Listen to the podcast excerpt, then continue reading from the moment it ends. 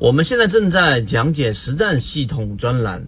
完整版呢有视频，非常详细的讲解和详细的图文讲解，帮大家建立一个完整的交易系统。所以，如果你想进一步的系统的去建立自己的交易系统的话，可以拿出手机，可以直接在缠论专辑的简介找到我。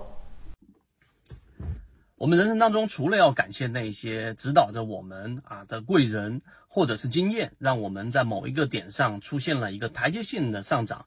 更重要的是要规避啊，感谢那些让我们规避掉了风险、绕开了很大的陷阱的人或者经验。那后者很少人会很重视，但实际上对我们的这一种成长或者在交易过程当中极为关键。今天我们用三分钟给大家讲一讲，在一波行情调整之后。那这个市场当中，我们哪一种类型的标的最优先启动，也是我们布局的关键。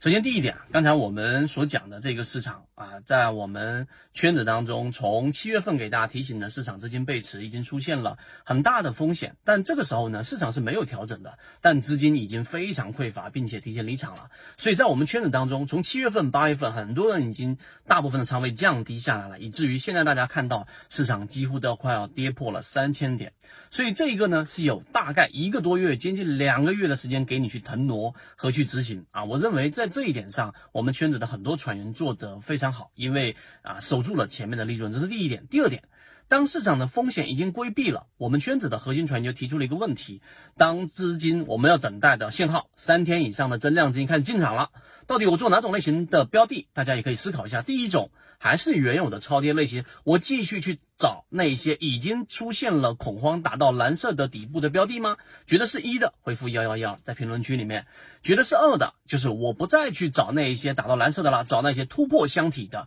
强势的，这是第二种。第三种就是我去选择已经突破了的，但是出现回踩的这一种标的。那么一二三啊，大家可以在评论区去回复一下，你会做哪一种类型的标的，以及哪一种成功率会更高。第三点，我们来告诉给大家圈子的以往的跑过数据的经验，哪一种成功率最高？首先第一点错了，对吧？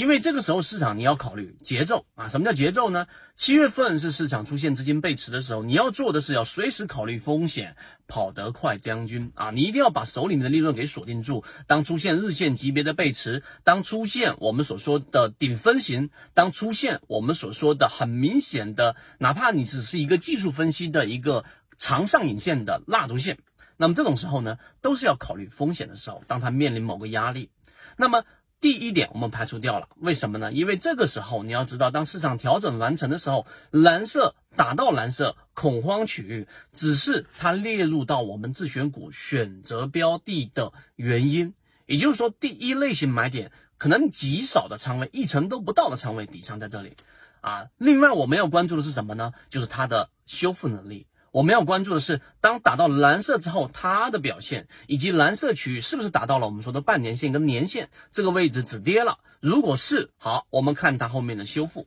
所以就回到第二选项跟第三选项。第二选项就是出现了快速的拉升，然后进行了突破，哪怕是突破了第一个形成的这一种啊小中枢，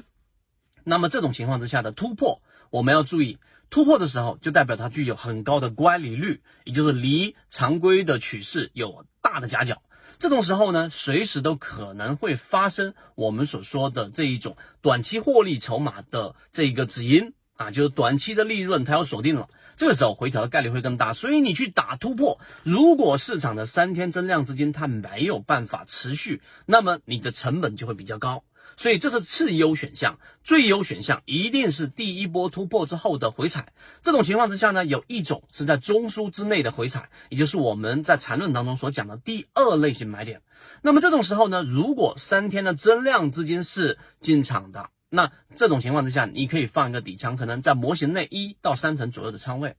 那么第二种呢，就是刚才我们所说的，当市场三天增量资金的时候，它是形成了一个中枢啊，它过程当中是有过一次的回踩，并且修复。那么这种情况之下呢，就是我们说突破了中枢之后的回踩，也就第三类型买点啊，那这种情况之下的成功率就会更高，确定性也会更高，并且你以一个五到七个交易日啊左右的一个短线波段操作的这种操作抽机去做一个我们所说的中型的仓位，因为这个时候市场已经 OK 了，加上标的的这一种突破啊力度也 OK 了，然后回踩踩了站稳了，代表它下方的筹码的支撑是 OK 的。如果再结合我们所说的这一种均线支撑，例如说常说的半年线或者年线，这个位置的成功率就会更高。所以我们讲到这里，你就知道这个是实战，而且你确定的操作方向决定了你的成功率。是不是非常有价值？这一条视频，我觉得大家可以认真去做这样的一个分类，然后我们后面的市场还会不断的跟随给大家去观察。